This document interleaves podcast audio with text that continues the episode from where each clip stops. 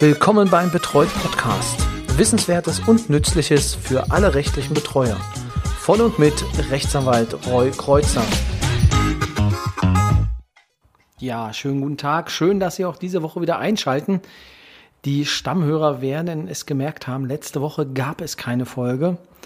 Ich hatte Corona. Mich hat es erwischt, ähm, kurz nach dem Urlaub, beziehungsweise als wahrscheinlich Urlaubsmitbringsel musste ich dann ja das Bett hüten. Und da ich leider keine Pufferfolge hatte, um sie in der letzten Woche dann ähm, zu versenden, ja, gab es halt leider keine.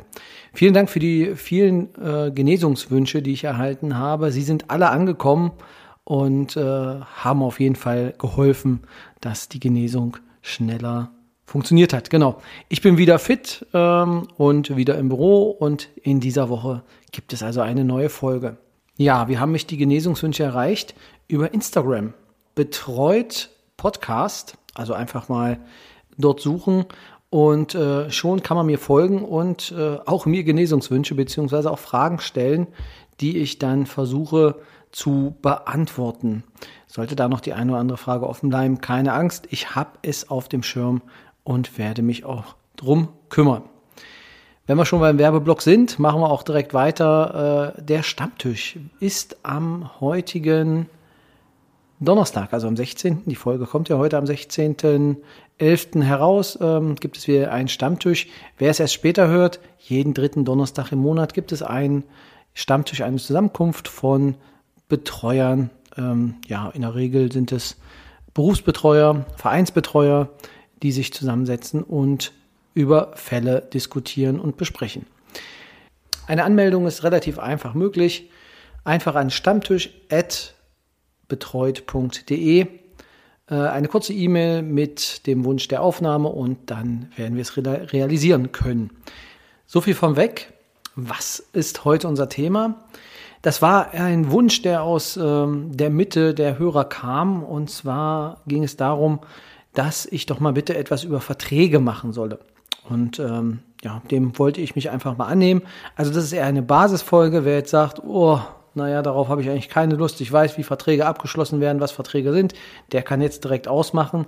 Wer allerdings äh, ja, sich da nochmal ein bisschen äh, einen Input holen möchte, der sei herzlich dazu eingeladen. Genau, also Verträge jeglicher Art. Was ist ein Vertrag, beziehungsweise wie werden Verträge an sich geschlossen? Es gibt verschiedene Arten von Verträgen, da komme ich später im Genauen drauf, aber allen ist gleich, dass Verträge ein Angebot und einer Annahme bedürfen. Das bedeutet, wir brauchen auf jeden Fall eine Partei, die sagen muss, okay, ich möchte das oder also ein Angebot abgibt. Und ähm, da gibt es noch gewisse Anforderungen, aber es muss erstmal ein Angebot vorliegen. Wie das Angebot vorliegt, wie gesagt, mündlich, schriftlich oder sonst wie konkludent geht auch, kommen wir später noch drauf. Aber es muss ein Angebot geben, in irgendeiner Art. Und es muss auf der anderen Seite jemand geben, der dieses Angebot annimmt. Das ist essentiell für einen Vertrag, Angebot, Annahme. Ohne das brauchen wir gar nicht weiterreden, ob wir von einem Vertrag sprechen. Wichtig ist allerdings auch, dass das Angebot auch angenommen wird, beziehungsweise wirklich angenommen wird.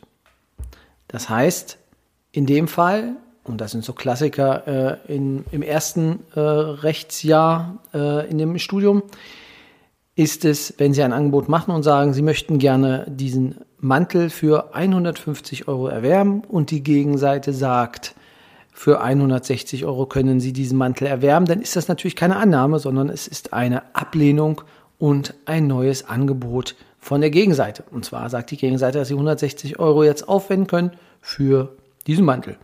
Genau, also das ähm, ist relativ einfach. Es muss quasi und ja, aus dem Bauch heraus kann man sagen, wenn ich ein Angebot mache und die Gegenseite ein einfaches Ja dazu sagt, dann kann von einer Annahme ausgegangen werden.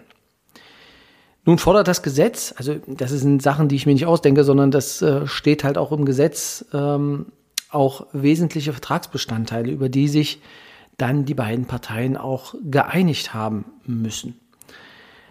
Dazu zählen vor allem Vertragsleistungen, also was soll erbracht werden oder was soll gemacht werden, was ist die Grundlage, der Preis, das ist natürlich eine der wichtigsten Komponenten in der Regel im äh, Vertragsschluss und auch die Zahlungsbedingungen. Das heißt, wenn jemand zum Beispiel sagt, okay, diese Jacke für 150 Euro bekommst du angeboten und die andere Partei sagt für 150 Euro in drei Raten, dann wäre das wieder ähm, eine Zahlungsbedingung, die natürlich auch ein neues Angebot sei. Das wäre in dem Fall keine Einigung darüber. Das soll es reichen. Also ich glaube, tiefer ins, in die Materie rein an der Stelle macht keinen Sinn. Aber es müssen natürlich ähm, ja, die Vertragsbestandteile liegen. Also wenn ich mich auch ähm, über das Auto unterhalte, was ich verkaufen oder was ich kaufen will und auch jede Felge und mir alles angeguckt habe und auch über den Motor, über den Auspuff mir komplett einig bin mit der Gegenseite, aber wir uns nicht über den Preis geeinigt haben, dann äh, kann man sich auch einigen, wie man will, über den Vertragsbestandteil. Ohne Preis funktioniert das natürlich dann auch nicht. Weiterhin, also wir haben die Annahme, also wir haben das Angebot, wir haben die Annahme und wir haben die Vertragsbestandteile, die wesentlichen. Und nun brauchen wir allerdings noch, oder was brauchen wir noch? Wir müssen gucken, ob es Formerfordernisse gibt. Das bedeutet, gibt es eventuell Hindernisse, die uns an der Art des Vertragsschlusses hindern. Was meine ich damit? Es gibt die Möglichkeit zu sagen, ich sehe ein Auto und da greife ich jetzt ein bisschen vor. Ich sehe ein Auto, unterhalte mich mit jemandem und der sagt, okay, ich würde gern dieses Auto kaufen. Der andere sagt, ja, du kannst das Auto haben. 400 Euro. Okay, hier hast du 400 Euro und dann fahre ich los. So. Theoretisch kann hierin ein Kaufvertrag gesehen werden, der geschlossen wurde. Ja, halt mündlich. Dies funktioniert zum Beispiel bei Grundstücken nicht. Grundstücke haben eine gewisse Formerfordernis und müssen, also Grundstücksangelegenheiten müssen vor einem Notar geregelt werden. Das ist halt ganz wichtig, schreibt das Gesetz vor, liegt einfach auch an der immensen Kraft äh, oder beziehungsweise an der immensen Verlustkraft, die dieses ähm, Rechtsgeschäft haben kann für den Veräußerer. Deswegen eine hohe Hürde und äh, da muss man dennoch drüber hinweg. Kommen wir noch im Genauen dazu, wenn wir uns über die notariellen Kaufverträge unterhalten. So viel dazu. Das letzte, worauf ich noch hinweisen will, ist die Fristsetzung und eine Annahmefrist. Natürlich können Sie jetzt sagen, du kannst dieses Auto kaufen für 400 Euro. Jetzt drehe ich mich um, bin zwei Wochen weg, komme wieder und sage, ich würde jetzt gerne dieses Angebot annehmen. Das geht natürlich im Kern nicht. Es muss, wenn es keine bestimmte Frist ist, muss es sofort angenommen werden. Das bedeutet unverzüglich. Hiervon kann abgewichen werden, aber das muss dann auch ganz klar vereinbart sein. So viel vielleicht zum Allgemeinen, was an sich den Vertrag angeht alle Sachen, die ich gesagt habe, gelten grundsätzlich für alle Verträge, die Ihnen so bekannt sind. Jetzt gibt es natürlich aber Ausformungen bzw. unterschiedliche Formen der Verträge. Fangen wir mal mit der einfachsten Form an. Die einfachste Form ist der mündliche Vertrag. Das heißt, zwei Parteien entscheiden sich, einen Vertrag zu schließen, ohne dass sie etwas dabei haben. Jetzt muss man allerdings hier ein wenig gucken. Das ist nicht ganz risikofrei. Denn ein großer Punkt, und darum, das werden Sie sicherlich auch, liebe Kollegen, wissen, es gibt halt immer das Problem der Beweisbarkeit. Ich würde sagen, jeder, und da würde ich sogar eine Wette eingehen, jeder von Ihnen hat schon mal den Satz gehört, das habe ich so nicht gesagt. So, das ist an sich ja auch nicht verkehrt. Wenn es allerdings um Verträge geht, haben Sie hier dann die Beweisbarkeit als, oder ja, den Beweis, dass es auch gesagt wurde, den, die, Beweislast tragen Sie. Das heißt, wer muss nachweisen, ob es ist, also ob es so war oder nicht. Und äh, da muss man bei Verträgen immer sagen, dass natürlich der, der es behauptet, das ist so der Grundsatz. Ja? Nicht falsch verstehen, es gibt Ausnahmen, aber der Grundsatz ist, wer etwas haben möchte, der muss es auch beweisen, dass, das, dass er ein Recht darauf hat, dass er es darf. Und hier ist es in dem Fall schwierig mit der Beweisbarkeit. Je dezidierter Sie natürlich im Vertrag sind und das Ganze mündlich ausgeformt haben, je schwieriger wird natürlich auch der Beweis, dass es ganz genau so gewollt ist, wie Sie es jetzt mündlich vereinbart haben. Also, es ist eine Form, die jetzt nicht zwingend ja, anzuraten ist, ähm, aber es ist ja nicht so, dass äh, mündliche Verträge per se schlecht sind. Natürlich kann man sie auch, je nachdem, wie das Vertrauen ist, gerade unter Händlern werden viele Verträge auch äh, mündlich gemacht. Und äh, da wird sich dann einfach auch ähm, drauf verlassen, weil natürlich, wenn man immer wieder miteinander zu tun hat, ähm, man verlässt sich halt auf den anderen, wenn der einen dann quasi ja bescheißt, auf Deutsch gesagt, dann ähm, muss er natürlich mit den Konsequenzen leben und dann wird es wahrscheinlich keine Vertragsbeziehung mehr geben. Es ist nach 125 BGB ist es natürlich auch möglich, diese Verträge so zu schließen. Also die sind rechtswirksam. Ein mündlich geschlossener Vertrag ist halt rechtswirksam. Ob er nun schriftlich ist oder halt auch mündlich. Es geht. Man kann ihn auch so schließen. Wie gesagt, Ausnahme hiervon sind natürlich die, die an die Form gebunden sind. Die genannten Elemente von vorhin, was ein Vertrag haben muss, gelten natürlich ganz genauso für äh, die mündlichen Verträge wie für alle anderen auch. Was Sie natürlich machen können, wie gesagt, Sie haben ja schon gesagt, die Beweislast ist eines der großen zentralen Probleme in diesem mündlichen Vertrag, ist natürlich der Zeugenbeweis. Das heißt, wenn Sie äh, einen mündlichen Vertrag abschließen, nehmen Sie immer jemanden mit, der es auch bezeugen kann.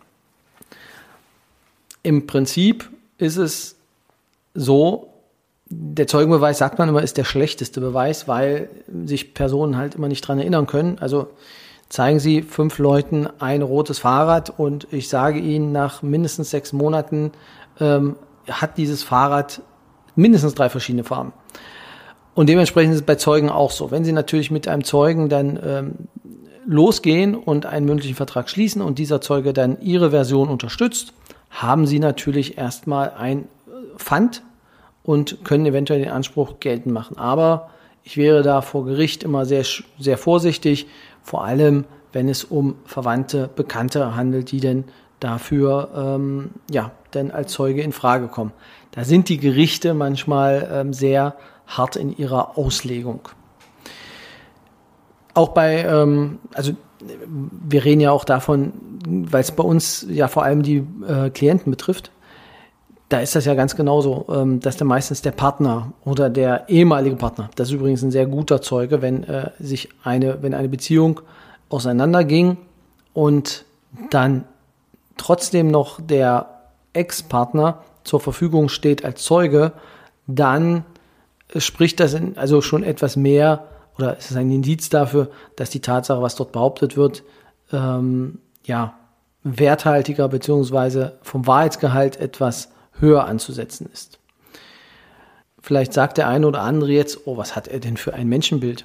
Naja, das sind gemachte Erfahrungen aus der Vergangenheit, aus meinem Berufsleben.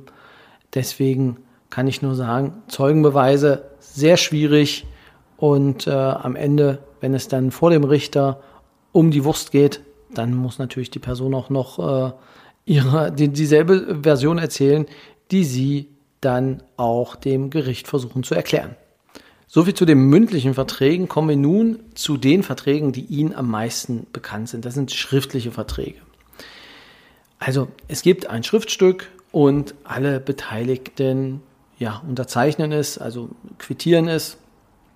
Und äh, damit hat man natürlich dann äh, erstmal einen Nachweis. Was muss da rein? Natürlich ähm, muss auch dieser Vertrag, wie schon gesagt, alle Vertragsinhalte beinhalten.